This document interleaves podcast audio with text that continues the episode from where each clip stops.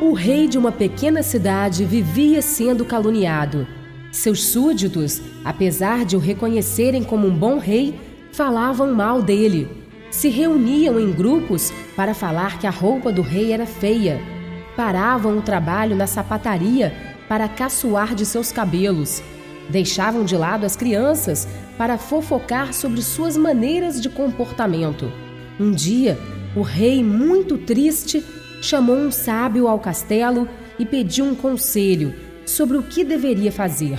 O sábio o aconselhou que comprasse espelhos e distribuísse para a população. E assim aconteceu. O rei deu um espelho para cada súdito e disse: Se vocês não têm defeitos, que atirem pedras. Mas, se não são perfeitos, compreendam. Olhar para si antes de olhar para os outros e, ao olhar, compreender. A compreensão é uma virtude.